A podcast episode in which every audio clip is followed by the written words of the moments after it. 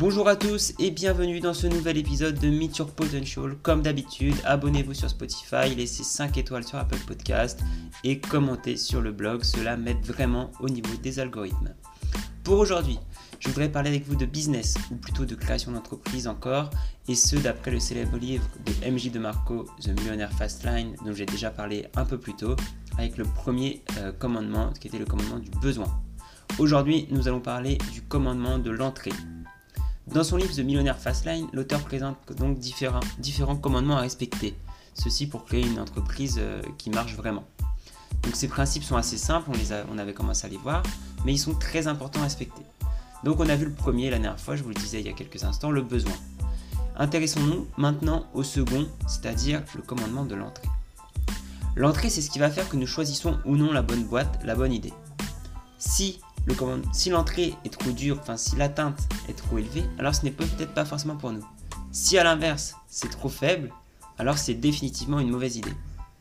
Créer une entreprise qui envoie les astronautes dans l'ISS a une barrière à l'entrée très élevée il vous faudra énormément de compétences, de ressources humaines, financières pour y parvenir. Mais par exemple, ouvrir sa boutique en ligne de vente de bracelets achetés en Chine, pardon, ne vous prendra que une heure grand max. Et donc, n'importe qui peut le faire.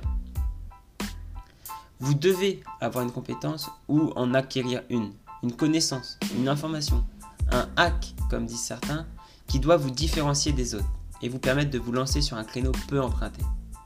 Un business qui, répond au commandement de l'entrée vient d'un processus et non pas d'un événement. Un médecin a fait 10 ans d'études, processus. Un créateur de voitures électriques a passé du temps en recherche et développement, a fondé une usine, a recruté du monde et a fait des préventes, processus. Le créateur d'une plateforme web a appris à coder, à développer son produit et à itérer plusieurs fois dessus, processus. Bernard s'est joint à une équipe de vendeurs en signant trois papiers en faisant un versement de 50 euros, événement. Voilà, la différence entre processus et événement, souvent c'est la même que fondateur ou suiveur.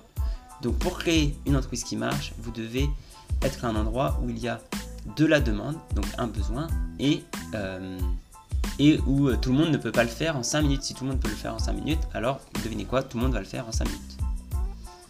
Donc fondateur ou suiveur. Lorsque le commandement de l'entrée n'est pas respecté, ça signifie souvent que n'importe qui, comme je le disais juste avant, peut en quelques heures se lancer dans le même filon que vous.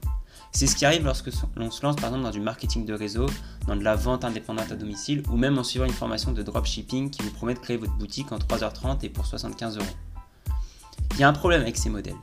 Celui qui réussit, c'est pas forcément le vendeur ou la vendeuse de plus, mais c'est la personne dont vous vendez les produits.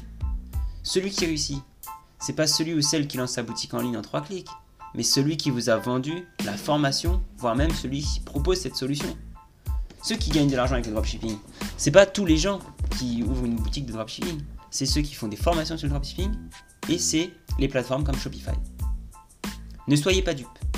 Si n'importe qui peut répliquer votre entreprise en moins d'une journée et pour moins de 100 euros, alors vous transgressez le commandement de l'entrée. Et comment être le meilleur lorsque n'importe qui peut faire la même chose que vous? C'est très compliqué. Alors qu'être le meilleur entre quelques entreprises et peu de nouvelles concurrences, ça, c'est beaucoup plus abordable. En conclusion, il y a des entreprises dans tous les domaines. Vous ne trouverez jamais un créneau où il n'y a personne dessus. Mais c'est quand même beaucoup plus facile de se différencier dans un petit nombre que dans un grand. Donc avant de vous lancer, vérifiez que votre lancement découle d'un processus et ne vient pas du tout le monde peut le faire dès maintenant entre guillemets ou tout le monde le fait. Voilà, un besoin et une barrière à l'entrée assez élevée pour, repousser une partie, pour repousser une partie des gens.